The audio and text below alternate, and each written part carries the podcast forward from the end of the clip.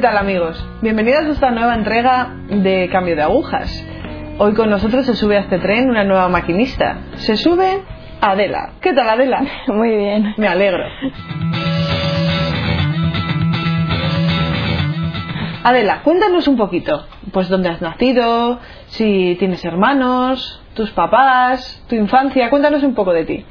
Bueno, yo eh, nací en Barcelona, tengo un hermano pequeño y vivo con mi madre, bueno, mis padres están separados, mi padre vive en Holanda y bueno, yo se separaron cuando yo tenía cinco años o así y bueno, yo he estado en, o sea, he, vivido en muchos lugares, he estado en, o sea, yo nací en Barcelona, pero luego cuando nació mi hermano nos fuimos a Alemania, luego nos fuimos a Holanda, luego a Madrid y luego otra vez a Holanda y, y ahora estamos en Barcelona, ya llevamos desde, o sea, yo llevo en Barcelona desde cuarto de primaria. ¿Cómo has vivido, por ejemplo, el jo, cambiar de lugar cada dos por tres y el viajar tanto? ¿Cómo, ¿Qué ha supuesto en tu vida?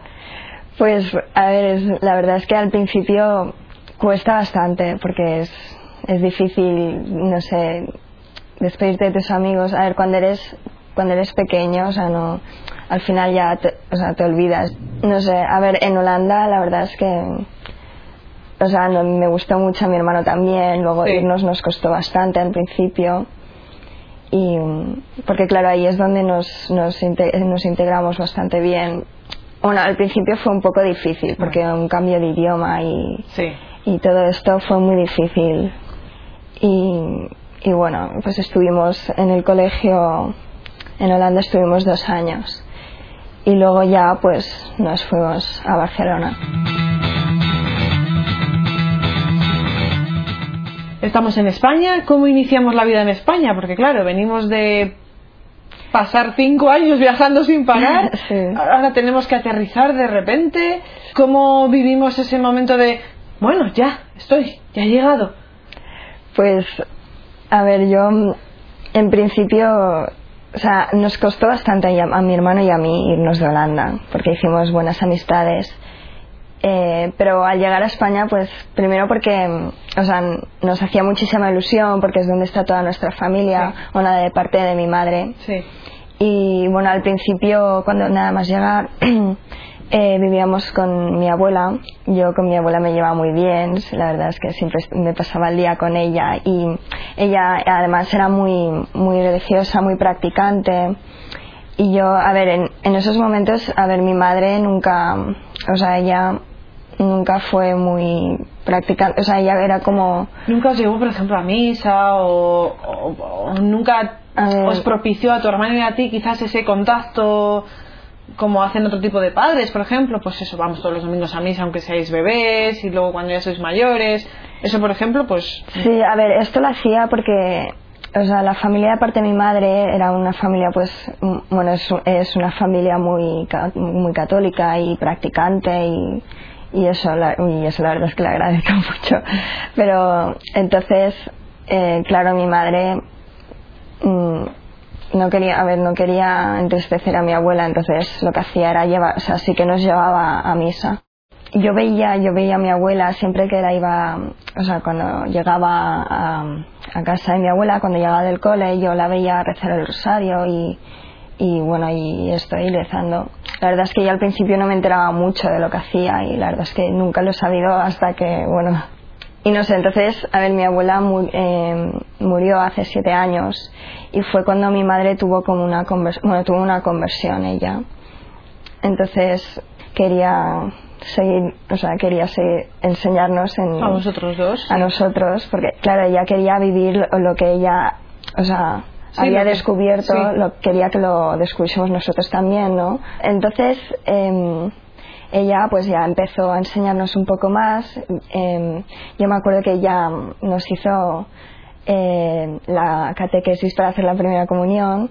Esto además fue antes de su conversión porque nos la hacía en, en Holanda y que aún no vivíamos en Barcelona. Porque eso sí que mi madre mm, sí que sabía que teníamos que bautizarnos y todo esto sí. Bueno, en principio no, nosotros la seguíamos, éramos aún pequeños y en principio no nos costaba. O sea, ya, ya empezábamos a ir todos los domingos a misa Cuando acabé segundo de eso, em, decidieron, o sea, en el colegio, o sea, lo hablaron con mi madre que decidi- decidieron cambiarme a otro colegio, que sea más, no sé, más light, ¿no? Que se llamaba, o sea, Estela, que, mm, bueno, que tampoco, o sea, no era muy, o sea, la verdad es que no era católico, no. O sea, Vale, era un colegio público, quizás, Sí. un instituto público. Sí, sí. Y, y nada, en principio la verdad es que en ese colegio estuvo bien porque subí mi autoestima y tal, porque ahí sacaba muy buenas notas. En ese cole, por ejemplo, hiciste amigos o no te terminaste de integrar. Sí, eso fue, a ver, esto fue un problema. Yo en este cole fue cuando empezaron, o sea, los problemas de... O sea, esto ¿De fue... comportamiento? Sí, o sea, fue como, o sea, entrar en la, adole- en la adolescencia Sí, y... Bueno, ya nos tocaba, ya teníamos Y- un ejemplo de eso, sí, sí, ya. Sí, sí. Y ya, pues la verdad es que me mezclé con, en un, me, o sea, me mezclé en un grupo que la verdad es que no, no muy bueno, o sea, estuve en, estaba en un mal ambiente y, o sea, bueno, a ver, salía de fiesta, bebía, fumaba y todo esto. Y, y claro, no, pues no iba bien, ¿no? Vamos, que te cogías unas juergas increíbles, Sí, tú salías cuando te daba la gana, este grupo, pues bueno, a ver, es una etapa también de tu vida, yo Mm. creo que, que no hay que arrepentirse de todo, sino aprender. ¿Cómo te sentías tú en ese grupo? ¿Te sentías bien? A ver, en principio, mm, no sé, yo en principio me sentía bien porque, a ver, me acogían y, y no sé, se portaban bien conmigo y me llevaban, bueno, a ver, me llevaban a fiestas y tal. Pero es que al final, no sé, te, da- te das cuenta de que ¿De que hay un vacío? sí, y también, eh, a ver, yo, a mí nunca me, me gustaba mentir a mi madre y esto de, o sea, yo mentía en, en estos dos años mentía mucho a mi madre, o sea, saliendo de fiesta y bueno, sobre todo lo de, el tema de fumar, esto que no, que mi madre no tenía ni idea, pobre. Y, y claro, esto no, pues no iba bien, ¿no? no No, tú no te sentías a gusto. O sea, tú llegabas a, tú te lo habías pasado fenomenal, pero llegabas a casa y decías, "Pff, Claro. me siento fatal. me, me llegaba a casa. A veces también era bastante agresiva en, en esos tiempos porque no... A ver, yo en un principio sí que me pensaba que era feliz, porque es en el momento cuando estás de fiesta y esto, Sí, o sea, te sí. sientes feliz, pero en realidad en el fondo no lo eres. Por eso es que yo llegaba a casa, o sea, pues eso, agresiva, por- o sea, no, no, a ver, Sí, cabreada con el mundo, sí, en plan, no me aguanto a mí misma y entonces no aguanto al que me tenga al- alrededor.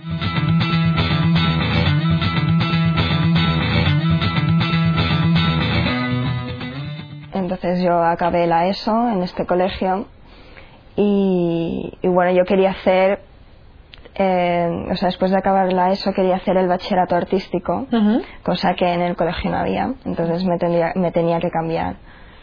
Y mi madre decidió cambiarme a un colegio que sí que, sí que era, bueno, sí que es católico, que es bueno, al que voy ahora. En este colegio, claro, después en el ambiente con el que estaba, pues también acabé, o sea, perdiendo un poco la fe. Por esa No. época, espera Adela, por esa época es cuando solemos confirmarnos. Así, segundo, tercero de la ESO, cuarto. Sí. ¿Tú, por ejemplo, ya te habías confirmado? No, ¿Habías sido no. algún grupo de confirmación? no, no, no, No. porque no, además en ese colegio no había ni catequesis ni nada, ni Y, religión. por ejemplo, en la, en la parroquia cercana a casa o, o algo así, por ejemplo, No. no, no había nada en ese aspecto. No, es que el plan de mi madre era que me confirmase en el... En el, En el cole donde estuvieses estudiando. Sí, no, o sea, en el nuevo cole, en el... Ah, en- vale, el siguiente. al Sí, en el siguiente. que. Pero eso, claro, yo con mi madre, pues no estaba de acuerdo. Yo le quería decir que no, o sea, no. Yo le llegué a decir que no quería hacer la confirmación. Bueno, pero eso es positivo, porque dentro de esa marabunta de sentimientos que tenías, pues eso, que no te sentías a gusto, que estabas con este grupo que no te favorecía mucho, Mm. esas discusiones con tu madre, tuviste un punto de madurez de decir, mira, o sea, esto ahora mismo no, no voy a ser hipócrita y me voy a confirmar siendo como soy ahora mismo. Entonces, claro, mi madre, pues, se, o se preocupó. O sea, esto la verdad es que le entristeció mucho cuando le dije que no la quería hacer. Pues pensaba, bueno, tengo que hacer algo porque, o sea, que no le pasase lo mismo que le pasó a ella con, bueno, con mi abuela, ¿no? Que ella tampoco le hacía mucho caso. Y bueno, al final sí que se convirtió, pero ya, pero bueno, que pasó Pero, ahí una sí. temporada, vale. entonces em, ella, bueno, em, empezó a, o sea, ella empezó a conocer a, a las hermanas del hogar de la madre, que, que o sea, las hermanas de Valencia empezaron a venir a Barcelona. El primer año que empezaron a venir, pues bueno, iba mi madre sola a verlas. Y luego ya al año siguiente, que fue cuando le dije esto de que no quería hacer la confirmación, pues le preocupó bastante. Y claro, luego mi madre o sea, se, dio cuenta de que también una de las misiones del hogar de la madre es la reconquista, conquista de los jóvenes hacia Jesucristo. Entonces, claro, eso a mi madre pues se le encendió la bombilla, ¿no? Y decidió pues obligarme a ir pues una vez al mes que viniesen las hermanas a Barcelona y me obligó a ir a hacer las actividades con ellas. Entonces, claro, yo pues en esos tiempos no, no me apetecía mucho, la verdad, no esto de cancelar los planes del domingo y, y todo. Y marcharme con mi madre a ver a unas Claro. monjas, Claro. a unas hermanas. Sí, vale. Aunque luego en realidad cuando iba tampoco me lo pasaba tan mal, o sea, no, o sea, me caían bien las hermanas, pero tampoco. no- no. Ya. Terminamos la etapa de secundaria y entonces decides hacer un bachillerato. ¿Qué tipo de bachillerato decides hacer? El, el artístico. El artístico. Cuéntanos un poco por qué el artístico, Adela. A ver, a mí, bueno, para empezar, mi madre es pintora Ah. y siempre he vivido en un ambiente de- Artístico. Sí, artístico, eso. Y, y bueno, y yo la verdad es que a mí me, me gusta bastante, o sea, dibujar y, y bueno, mi madre, y yo con mi madre, pues en su estudio he pintado alguna vez un cuadro y siempre me lo he pasado muy bien. Y, y yo descubrí que, que mi camino iba a ser el diseño, ¿no? Muy Y bien. yo, o sea, el- quería hacer, o sea, quiero hacer diseño. Entonces, claro, para eso tienes que hacer el artístico. Y bueno, claro, yo estaba como loca con el artístico. porque, mm, no sé, me hacía mucha ilusión que me enseñasen a dibujar y, y todo, ¿no? Ahora llevo en este cole llevo una vida sana, la verdad. Y- Vale. Que tus salidas son. Vamos, que no salís en plan de juerga brutal a desfasar la noche ni a quemarla. No, no. Nos has hablado de que la primera en conocer a las siervas fue tu madre. Pero ¿cómo conoces tú más profundamente, aparte de aquellas visitas de las siervas de Valencia a Barcelona, cómo conoces tú más profundamente a las siervas del hogar de la madre? ¿En qué momento? Bueno, a ver, uno de estos días que vinieron las hermanas, pues nos hablaron de los campamentos que organizaban. También era el primer año que organizarían el campamento de inglés, ¿no? El, el Summer Camp. Y entonces, claro, mi madre pues lo vio con- como una gran oportunidad, ¿no? Se le abrió la puerta. Sí, sí. La verdad es que, y claro, ella mm, pues dijo, bueno, voy a apuntar a mi hija porque le irá muy bien, le, eh, le ayudarán a crecer espiritualmente y, y tal, ¿no? Entonces, claro, ella, como sabía que yo por ese camino no quería ir, pues me puso la excusa del inglés, ¿no? De, bueno, va, vas a aprender inglés y, y tal, ¿no?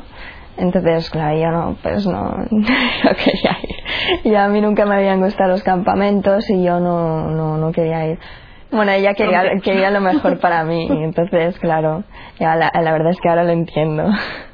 Te apuntó al Me campamento. apunto al campamento, yo la verdad es que durante esos días, o sea, antes de- los días antes del campamento lo, Lo pasaste pasé- mal. Sí, con mi madre discutiendo más, que no pienso. Iba, es que iba obligada, no, no me dejé Ya. no dejó ni decidir si ir o no. O sea, iba obligada. Y claro, no, no me apetecía. Llegas al campamento. Sí, llego al campamento. O sea, a ver, al campamento fui con mi prima pequeña, Bueno, y bueno, ahí estábamos, llegamos, yo la verdad es que no... O sea, No cuando a llegué, gusto. no, no estaba a gusto, no, me, no, no estaba a gusto.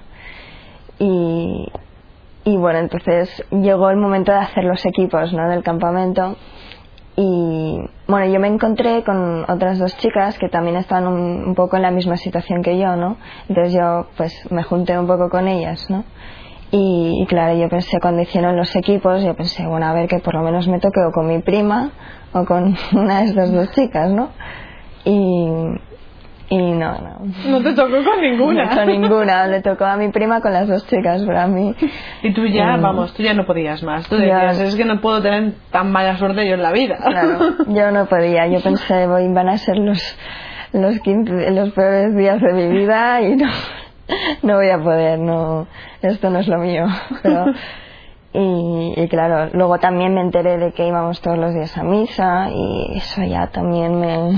porque a mí la verdad es que las misas no, no me gustaban mucho. Y bueno, pues la verdad es que los primeros días no, no, no, no, no encajaba. Pasados los primeros días, pues hubo, había un partido muy importante, bueno, la final de bueno, España contra Holanda.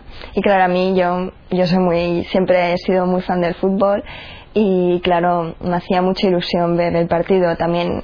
Y luego además era otra de las, otra de las opciones por las cuales no quería venir al campamento porque yo, bueno, pensaba que no, que no me lo iba a perder, ¿no? Entonces, bueno, para mí esto era como un partido histórico. Pero al final sí que lo vimos. O sea, bueno, no lo vimos, lo escuchamos por la radio, todo el campamento, pero sí, algo es algo, ¿no? Y, y nada, pues estuvo, la verdad es que ese fue el primer día que ya estaba un poco más animada porque además ganaron 4 a 0 y yo pues estaba pues súper contenta, ¿no? Pues y, la y ahí te dio como un subidón. Sí, me dio un subidón. Sí, Y la verdad es que no, no, no era la única, ¿eh? estaba todo el campamento muy alboroteado, la verdad. Después de todo ese panorama, pues nos mandaron callar, ¿no?